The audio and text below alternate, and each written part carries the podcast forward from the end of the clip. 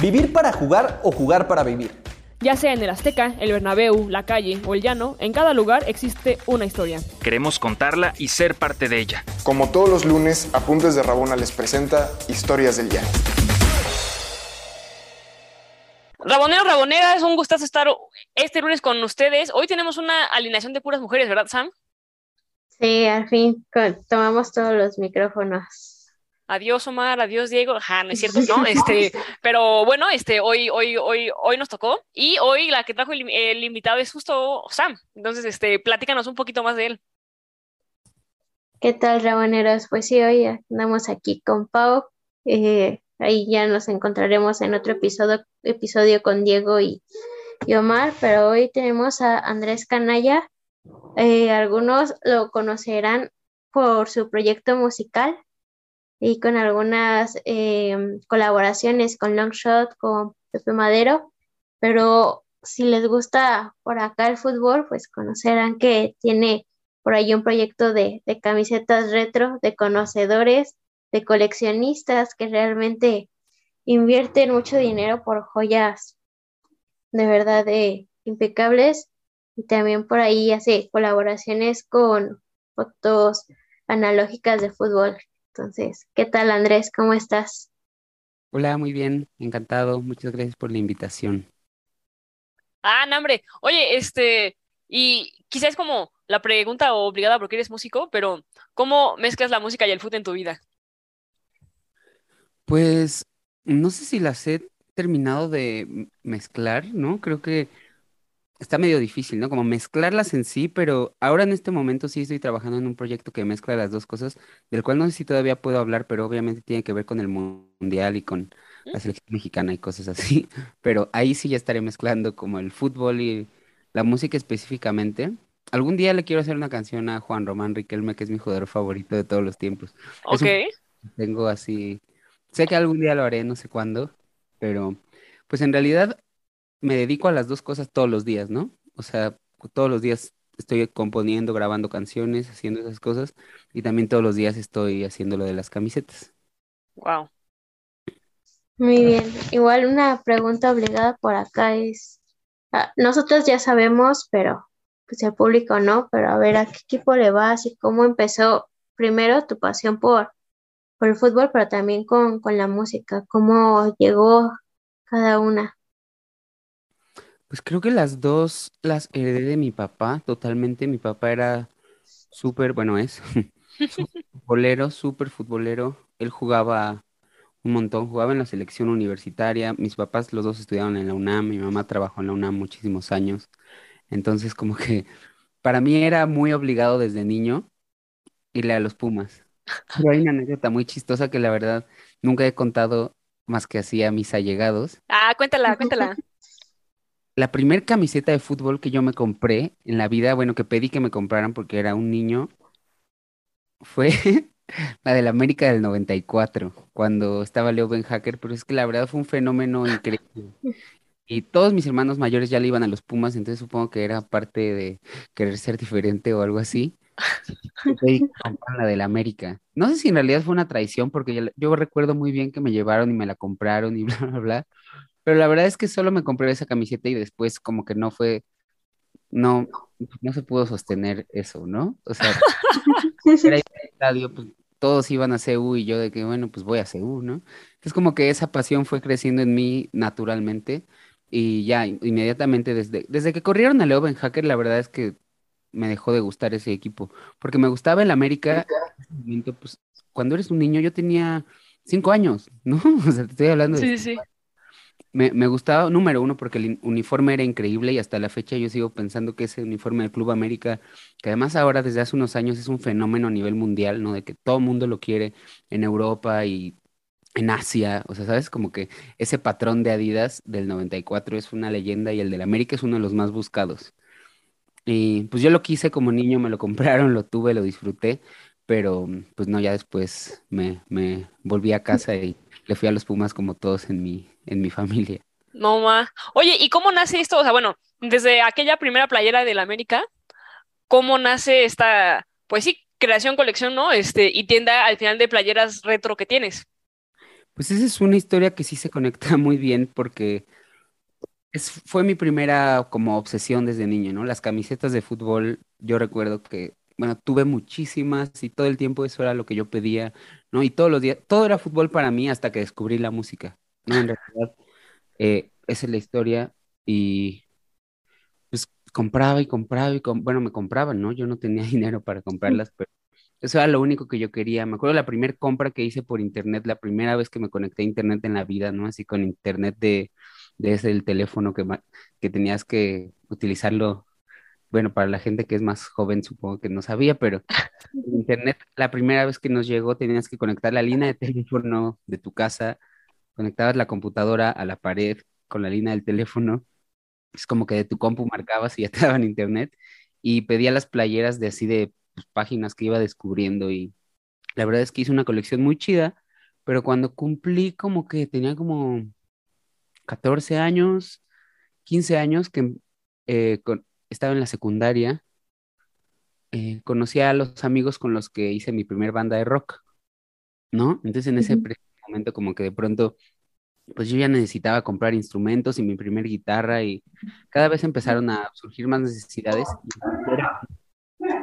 Hicimos una venta de garage en casa de uno de mis amigos de la banda y yo vendí todas mis camisetas. Yo recuerdo que así llevaba, pues no sé, las iba sacando, ¿no? Como que día tras día y la verdad es que la recuerdo como una experiencia un poco traumática, ¿no? Porque las vendí muy baratas, ¿no? O sea, pues nadie las pagaba caras porque era una venta de garage, ¿no? Y éramos, pues teníamos 14, 15 años, ¿no? Entonces era así como Recuerdo que vendí, pues no sé, muchísimas, pero de las que más me duelen, una de Boca Juniors blanca que ahora no he podido volver a conseguir, eh, una que me gustaba mucho del Toros Neza de la época de Mohamed, ¿no? Como tenía muchísimas de todos los equipos del mundo, literal era mi obsesión, pero bueno, en ese entonces las dejé ir para poderme comprar como, pues, cosas de la música y como que ahí dejé de usar camisetas, pero pues sí se quedó ahí una, una huella en, mi memoria. Ya para ir fast forward al futuro, me dediqué muchísimos años a la música hasta tenerlo que hacer de manera profesional, ¿no? Que empezó todo como un jueguito, tener una banda con tus amigos, pero ya de pronto creció tanto que, pues sí, nos lo tuvimos que a tomar en serio. Y yo empecé a componer canciones y demás. Y llegamos hasta el año 2020, que es la pandemia. Ok. Y pues yo obviamente me dedicaba al 100 a la música, ¿no? A estar de gira, a hacer canciones y demás, pero pues todo se paró de pronto, ¿no? Y yo no tenía ni oficio ni beneficio. Entonces yo empecé a, pues en sí, en internet, a comprarme playeras, ¿no? Como que dije, bueno, voy a empezar a recuperar las que tenía, ¿no? Como las más especiales para mí. Pero de pronto empecé a encontrar así un circuito de coleccionistas y más lugares donde comprar y más camisetas y más camisetas y de pronto dije, bueno, si no me detengo ahora, esto va a terminar en la bancarrota. Entonces, creo que más bien es una buena oportunidad de negocio, porque yo veo que hay tiendas de esto en Italia, y hay tiendas de esto en España, y hay tiendas de esto en Inglaterra y en México. Todos compramos y queremos camisetas de fútbol. ¿Por qué no existe en México una tienda que esté especializada en las camisetas antiguas? Porque además, justo en ese Claro. momento, a mí no me gustaban las camisetas actuales, ¿no? O sea, de hecho, yo hasta a mí me tocó el auge de la camiseta, que pues, fue cuando se volvió súper comercial en los noventas. Y luego cuando se empezaron a volver como de licra, así como súper pegadas, a mí ya no me gustaban porque ya no estaban pensadas para que las pudiera usar el aficionado, ¿no? En la calle, en los, Claro.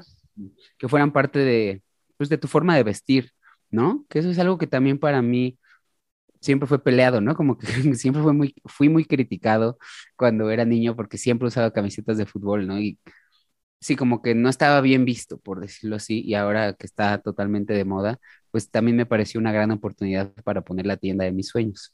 Claro. Es que ahora que lo dices es cierto, o sea, al final la, la pla- la playera de aficionado justo no es igual a la playera de jugador, ¿no? O sea, que, que justo que ya son como ultra pegadas y que dry fit y demás, este, y, y también incluso antes había muchas más playeras, este, con cuello, ¿no? Que tú como jugador, como jugadora, pues es incómodo, ¿no? Y sí, como que fue como justo este cambio de, pues sí, pues de moda en las playeras. Sí, siempre ha sido. Ahora está cambiando de nuevo todo porque están empezando a ver la gran tendencia que hay como en el mundo de la moda, de como ver las camisetas del pasado y hacer piezas. ¿Sabes? Como que ahora hay, un auge increíble a nivel mundial. O sea, te lo digo porque yo en esa época de pronto tengo gente que me compra de Italia y de Australia y de Singapur y de Holanda. ¿Sabes? Como que ya es una cosa que pues antes no existía, ¿no? Como Claro. que la verdad aprovechar todas las posibilidades que nos da el internet. Mamá. Sí, antes de empezar a grabar y todo, le comentaba a Pau que hay piezas en ahí a la venta de muy, muy, de años muy pasados y que justamente es lo que esto pues se refleja en el costo, ¿no? De piezas, no sé, de tres mil pesos, cinco mil pesos, cómo pues va adquiriendo ese valor para, digamos, los que no conocen la historia de estas camisetas o, o cómo es que, digamos, tú que, que eres coleccionista y todo, explicas em, que con el paso del tiempo, pues esas van adquiriendo todavía un mayor valor eh, en ese sentido monetario, pero pues también simbólico lo tiene. Sí, obviamente los precios, híjole, puede ser súper relativo, ¿no? Para cada, pero creo que al final siempre hay que partir del precio del mercado actual, ¿no? Que es decir, si te compras una camiseta de fútbol y hoy vas a la tienda y la versión aficionado, sin parches, sin tipografías, sin nada, cuesta 1.800 pesos, ¿no? Y si quieres la versión, yo te digo porque yo sigo comprando camisetas todos los años, ¿no? Y yo digo, Claro. ¿Cuándo van a dejar de subir de precio? Nunca, ¿no? O sea, al final es como una cosa de que un día la tienda va a costar 3.000, ¿no? Precio de entrada y es como, wow. Bueno, hay playeras que cuestan eso. Pero bueno, si quieres la versión jugador actual, con los parches, con la tipografía, no sé qué, ya, 2.500 pesos.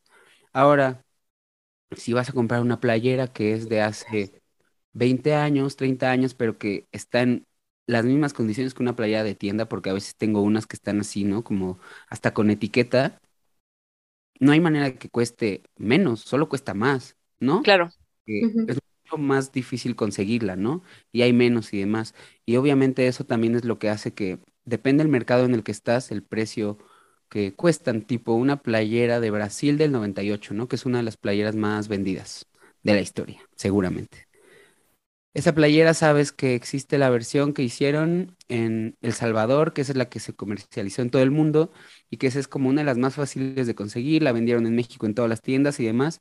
Esa playera tiene tal precio, pero si quieres de ese mismo mundial, la de Irán, por ejemplo, que sabes que es una playera que no se comercializó en todo el mundo, que es muy rara, que no vendieron en el mercado mexicano, pues por simple matemática es como, bueno, esta playera es más rara y es más cara en este mercado. Quizás si estuvieras en Irán, pues no, ¿no? Supongo que en Irán Claro. habrá, no sé, es como que siempre partes de, de ese tipo de, de principios como para poder ponerle un precio, ¿no? Y obviamente también depende de las condiciones. Siempre, si tienen el número oficial, es más cara, si tienen los parches de la Champions League son más caras, ¿no? O sea, como que todo siempre depende, pero el precio del que se parte en una prenda que está en excelentes condiciones es como el precio comercial actual, ¿no? Más o menos por ahí. Ya. Oye, ¿y no te has topado con una playera que te piden y que no tienes? O sea, que llegue un consumidor así ultra exquisito. Sí, todo el tiempo. La verdad es que sí, es muy difícil. Hay tantas que es imposible tener todas, y eso que tengo muchas y cada vez tengo más, ¿no? Claro. caras, pero no, es imposible. O sea, yo creo que nunca va a llegar el día que tenga todas. No, claro, pero a lo que iba, ¿cuál, cuáles son como estas playeras difíciles? Una que no haya podido conseguir hasta la fecha. ¿Sabes cuál está muy escasa y he tenido una sola vez? La del América del 94, pero la de visita, la azul, que es bellísima. Ok. Esa, esa azul la he tenido una vez en dos años y ya están muy escasas, ¿no? También hay una de la selección mexicana, calendario azteca, pero la tercera, sí la he tenido una sola vez, que es verde con rojo. Muy. Ah, la de Ava, ¿no? Sí es la haba, pero no la verde ni la blanca, la tercera. Ajá, Ajá. ajá. Es cuando Rafa Márquez debutó en la selección en el 97, un solo partido. Cosas así, ¿no? Playeras usadas de un solo juego, cosas así son rarísimas. A mí me encanta, la verdad es que cuando logras obtener una de esas es así, wow. sí hay una satisfacción. Yo la verdad es que yo como coleccionista, híjole, nunca paro.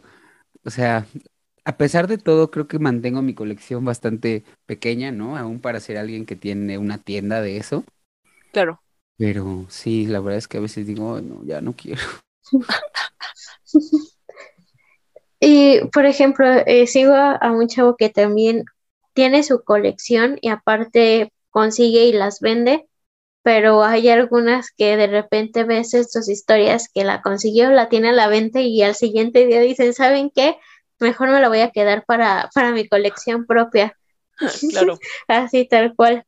Y también eh, son muy dados a, a contar las historias, ¿no? Dentro de la cancha o por qué son significativas para ellos o así. Eh, ¿en qué modelos? No sé si te haya pasado algo similar, Andrés, de, de conseguir, de que te haya costado tanto conseguirla que hayas preferido quedártela.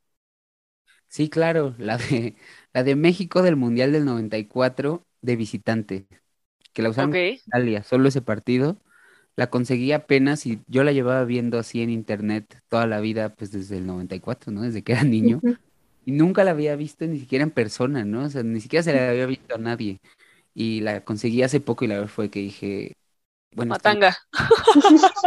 ya está en mi closet y la verdad es que no me la quiero ni poner, así, pues, como que solo con un par de playeras así tengo ese, ese aprecio. También hay una de Pumas que nunca he tenido, que es la primera Nike, y es la primera que vi cuando los fui a ver al estadio en el 95 y nunca la he tenido. La he visto, pero la verdad es que en un precio que, pues sí, no, no he querido pagar. A su, a su madre. Oye, y ahorita que se viene Qatar, eh, ¿cómo hace eso? O sea, o ¿en qué tanto te ayuda a ti en, en, en venta de cosas? No, muchísimo, ya, ya, la gente ya está con la fiebre, ¿eh? O sea, en dos semanas ya van a empezar a ver de qué fechas FIFA y ya sabes, como, no, ya la fiebre del mundial está muy cerca. Yo de hecho ya tengo que, ya lo estoy planeando, todavía no tengo el lugar exacto, pero yo quiero llevar la tienda a un lugar que sea como tienda todo el mundial y que tengamos para ver los partidos, una salita, una cancha pequeña, ¿sabes? Quiero que sea todo un evento así como, como un fan fest, pero pues con mi tienda. Claro, ah, pues digo, estaría muy padre. Digo, aquí a la gente que nos escucha, digo, para que vaya, ¿no? Este, y tenga su opción para, para ver el mundial. Y pues sí, en un, sí, qué chido, güey. Y no hay mejor momento, o sea, no sabes la cantidad de camisetas que se venden cuando hay un torneo. O sea, el año pasado que tuvimos la Euro, eh, en el café de un amigo que se llama Rompeolas, aquí en la colonia Roma, Ajá, hicimos teles, eh, puse un rack con playeras, entonces era ir a ver todos los partidos y ya la gente se emocionaba muchísimo, ¿no? Así como que iba creciendo la fiebre y pues obviamente se compraban camisetas. sí, claro. Y, por ejemplo, em, cuando, cuando acá era pandemia y todo eso, eh, le comentaba a Pau que a ti te conocía porque muchos de mis amigos de la carrera eran eh, afines a, escuchar tu música, irte a, ver cantar. Y fue muy raro porque cuando yo entré a ver tu perfil, de repente fue diferente a lo que ellos veían por, por tu música, a lo que yo vi de Mira, ¿sabes qué? Le va a los Pumas, es coleccionista, tiene una, una tienda. eh, ¿cómo es esta dualidad de, de ser eh, el mismo personaje, pero con gustos tan, al momento tan separados y que la gente te conoce, digamos, por, por tus canciones, pero ahora también por lo que tienes de la tienda y, y al final por, por tu fanatismo, por el coleccionismo de camisetas? Pues creo que, bueno, yo lo vivo muy normal, ¿no? Claro, mis pasiones, ¿no? Como que creo que para mí una cosa muy importante en la vida es solamente dedicarte a cosas que de verdad te apasionan y he tratado de que mis caminos en la vida y todo el tiempo que invierto, que de todas maneras, ¿sabes? Imagínate, si no tuviera la tienda, de todas maneras estaría todo el tiempo viendo camisetas y estaría todo el tiempo viendo fútbol, ¿sabes? Como que, entonces como que trato de solamente capitalizar mis pasiones y creo que también... Pues como que siempre una le suma a la otra de alguna manera, no sé cómo decirlo, como que pues en, en las conexiones que vas haciendo y bla, bla, bla, ¿no? Como que la música y el fútbol la verdad es que no tienen nada que ver, ¿no? Pero sí tienen mucho que ver. No, y, te, te veo perfectamente así en un concierto regalando playeras, ¿no? Así, tac, ¿no? Este, o este, quizá justo en la tienda de playeras, pues bien, también podrías vender incluso hasta boletos como de concierto, ¿no? O supongo que para Qatar, pues también está pensado, pues, pues, un, o sea, algún toquín ahí después de algún partido de México, ¿no? Este, este tipo de cosas. Y pues también se sabe, ¿no? Digo, no sé si ubiques a Daniel Osorno, por ejemplo. Ah, que él tiene una banda, ¿no? Ajá, justo jugó, ¿no? Este jugó en Atlas, jugó en Puebla, ¿no? Pero pues también se fue como a probar en, en cuestión musical. Y si no me falla, creo que hasta, no sé si Salcedo sacó apenas una, Una una ca- cancioncilla ahí, este, ¿no? Daniel Osorno sí lo sabía, ¿no? Un jugadorazo. Daniel Osorno de los mejores, los mejores extremos. Yo coincido contigo. Y bueno, a todo esto, ¿quién es tu jugador favorito? ¿Mexicano? Pues de quien, de donde sea. El mejor de todos los tiempos, bueno, no el mejor de todos los tiempos, pero el- a mí Juan Román Riquelme, Riquelme. loco, o sea, Juan Román Riquelme me cambió la vida para siempre. Como que él y Ronaldo, ¿no? Ronaldo R9, el fenómeno. Claro. ¿Y de Pumas? De Pumas, pues Bruno Marioni yo creo que fue uno así de los que más me emocionó. En su momento me tocó ir todos esos torneos así a ver el campeonato. Pero ¿quién más me gustaba muchísimo? Que extraño. Ignacio Escoco, ese era un jugadorazo. Ignacio Escoco, jugadorazo. Lo extraño un poco. Hasta rima ya. Ahí ya te puedes sacar tu, tu canción, güey. Y es que además Escoco fue de esos jugadores que estuvieron muy poco en Pumas, que estuvo con Solari algunos torneos y de repente no se dio el campeonato, pero como que dejan huella, ¿no? Lo mismo con ahora mucha gente le sigue queriendo ir a este a Sosa, ¿no? Y Manuel Sosa también era muy bueno, sí, wow. Son como Pu- Pumas es un equipo, siento, de muchos ídolos sin campeonato. Sí, Sí. Cuando yo empecé a ir al estadio, a mí me tocaron años de que uf, Pumas no daba una. O sea, toda la época de los noventas que yo vi, venían de ser muy buenos, ¿no? En finales de los ochentas, principios de los noventas, y ya luego fue cuando vendieron a toda la generación dorada ahí de, pues de todos los buenos que fueron al Mundial del 94 y luego del 98. Ujú. Pero, ajá, hasta el 2004 me eché como 10 años de, de desgracias. Oye, yo te quería preguntar, quizá volviendo a lo de las playeras, ¿tienes versiones femeninas de, o sea, de, de, de playeras de selecciones? Porque luego justo no son iguales, o sea, pon tú la de Alemania, de la femenil, pues, o sea, justo, o, sea, las de Estados Unidos y, y así, o sea, ¿tienes y tienes demanda por ellas o no, o no tanto en realidad, o sí, o no sé. Cada que las veo las compro porque la verdad es que las dan muy baratas, como que ya sabes, como que parece Ya. Todavía no son relevantes, pero en el futuro sí van a ser mucho más.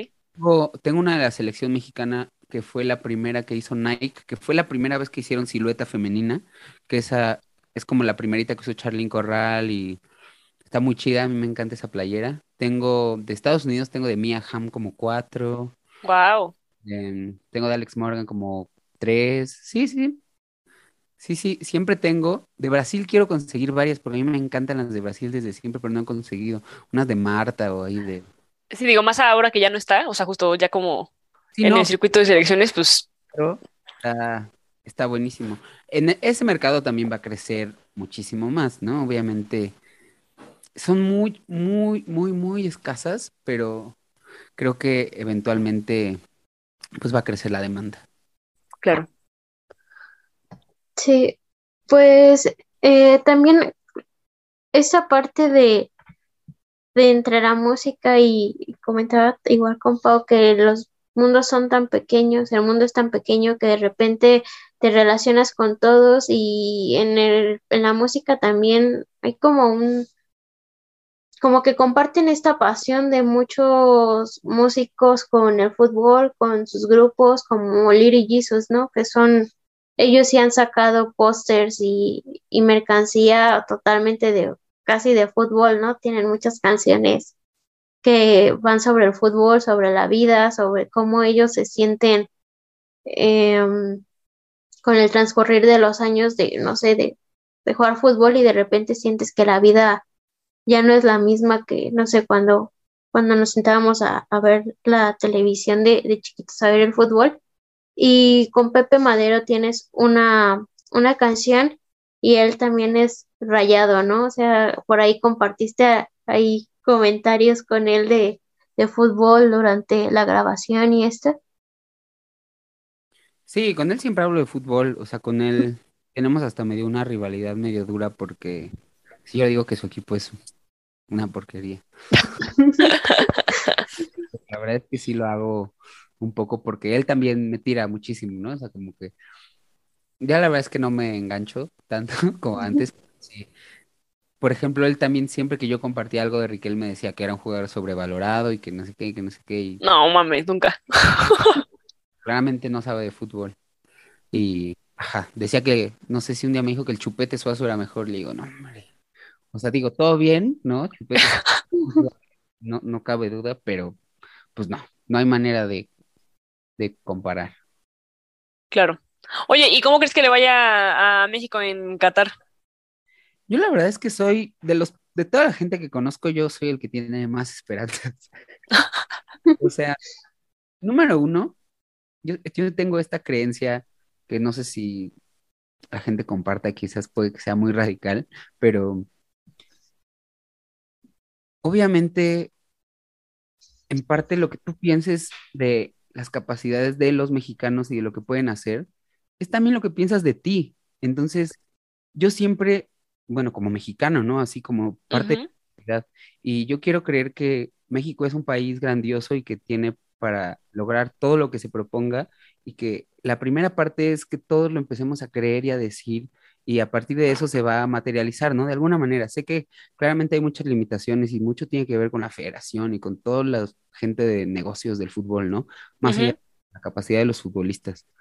Pero pues yo creo que México puede ganar el mundial, ¿sabes? Como que esta generación es claramente la mejor generación de futbolistas que hemos tenido en la historia porque es la, may- la mayor cantidad de jugadores que tenemos en Europa, y, ¿sabes? Como que si lo comparas con el pasado, pues claramente solo es mejor, ¿no? Y también las distancias en el fútbol, pues ya no son las de antes, ¿no? O sea, como que Sí, ves jugar al América, digo, son partidos en Estados Unidos, ves jugar al América contra el Real Madrid y bueno, es un partido medio normal, ¿no? No todo el mundo está jugando a su máximo nivel. Claramente el América no podría jugar la Champions League, pero a lo que me refiero es México en un buen partido, con una buena, con un buen momento, ya sabes, el fútbol es como de mentalidad más que de otra cosa. Yo siempre he pensado que, pues los que son profesionales ya todos tienen un nivel de, de juego que es altísimo, ¿no? O sea, todo el mundo sabe bajar todas las pelotas y todo el mundo sabe tirar como, pues, como un profesional.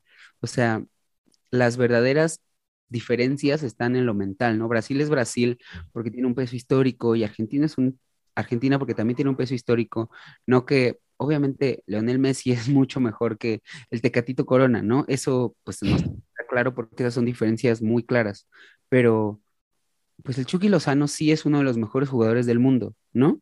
sí.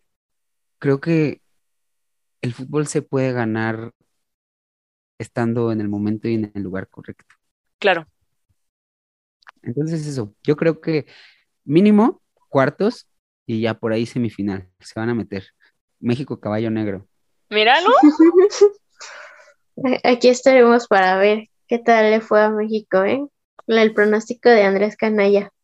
Sí, claro, es que todo el mundo está tirando la toalla desde el principio, no me parece. No, y pues, ok. Digo, o sea, está bien. Digo, sí son este, perspectivas y pues al final, es, digo, sí, eso sí, sí es un poco cierto lo que dices, ¿no? Que al final creo que sí creemos de la selección un poco lo que creemos de nosotros, ¿no? Sí, Y, y el fútbol es como la vida, ¿no? O sea, quizá, eh, es- o sea, todo sí se, se puede reducir a qué haces y también estar en el momento y en el lugar indicado, ¿no? O sea, hay ciertas cosas que pasan en la cancha que solo pasan ahí y dependen de, de un montón de cosas, ¿no? O sea, como momentos históricos muy particulares, o sea, como sinergia de un grupo, ¿sabes? Como, no sé, yo creo que la verdad esta es la mejor generación que se haya visto de futbolistas mexicanos en mucho tiempo. Digo, bueno, ojalá tuviéramos a Rafa Márquez, ¿no? Es lo único que hace falta para este más sólido, pero pues todos los que están son buenísimos, ¿no? Sobre todo la generación de los jóvenes, o sea, yo, yo ya dejaría fuera a los ya más grandecitos, yo ya dejaría fuera a Herrera, yo ya dejaría fuera a los que claramente dominan el grupo y son la mafia del poder ahí. La mafia del poder. No, pues es que eso es la selección, ¿no? Y se sabe, ¿no? Al final es la mafia del poder y siempre todos ahí, los que le hacen la cama al entrenador o los que les, los que le lustran los zapatos. Esa me, me gustó, la neta. No la tenía en mi, en mi radar. Muy bien, Andrés. Pues ya casi para ir cerrando, eh, de, de tu colección o de las playeras que han pasado por tu tienda, eh, ¿cuál ha sido la que tiene un valor más sentimental para ti? No sé si por ahí ya tengas alguna anécdota que compartirnos y fuera de lo estético o de lo que para ti haya significado alguna en especial o, o una que hayas vendido y, y ese también pues desapego material a, lo que a veces tenemos. Pues, ¿cuál será? Creo que. mm, Creo que, creo que justo las que vendo en realidad no me. ¿Sabes? Siempre siento que. Y me pasa igual como con las guitarras, lo aprendí con las guitarras, como que. Pues es un instrumento, pero si hace alguien.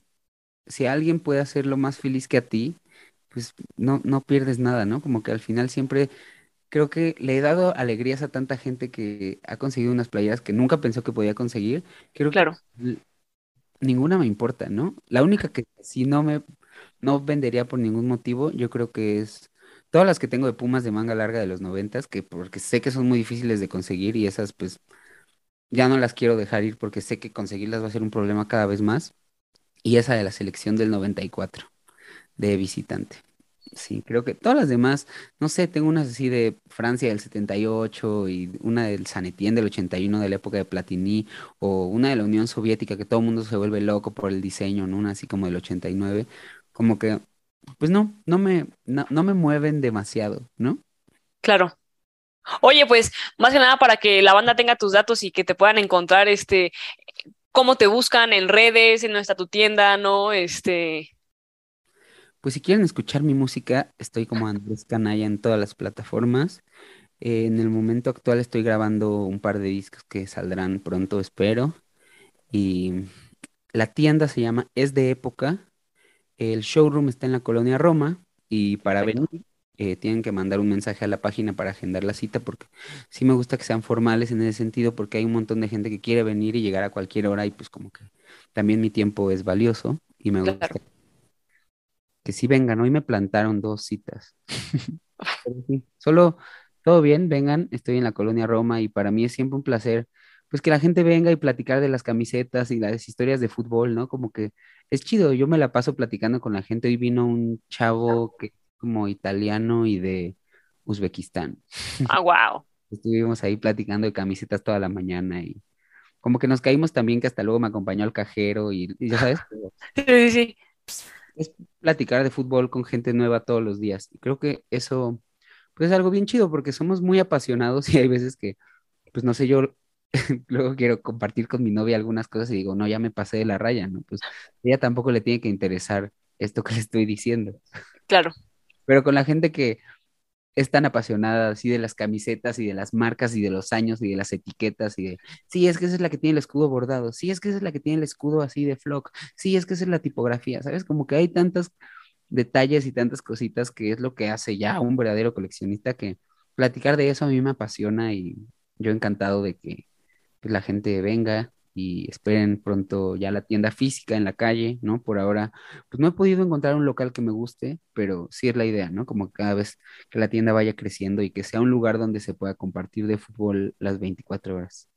No, pues nada, esperemos que la gente que nos escuche llegue y se acerque a ti, incluso como de, oye, puede ser aquí o no, ¿no? Este, y pues nada, espero que les haya encantado el, el, el, el episodio. A mí me encantó conocerte, este, ojalá y te podamos escuchar más, ojalá y, te, y ya para Qatar podamos ir allá a darnos una vuelta, ¿no? A la tienda y ver, y ver algún juego, estaría padre, este, y pues como todos los lunes, este, nos vemos la, la siguiente semana, escúchenos por Spotify, por, por por Porigi, ¿no? Este, ahí estamos, Sam. Y pues nada, feliz lunes a todos. Sí, muchas gracias Andrés, muchas gracias Pau. Aquí nos vamos a seguir escuchando y visiten la tienda de Andrés en Es de Época. Y pues es todo por hoy. Gracias por escucharnos. ¿Quieres más historias? Síguenos en todas nuestras redes sociales como Apuntes de Rabona para ver el mundo desde el futuro.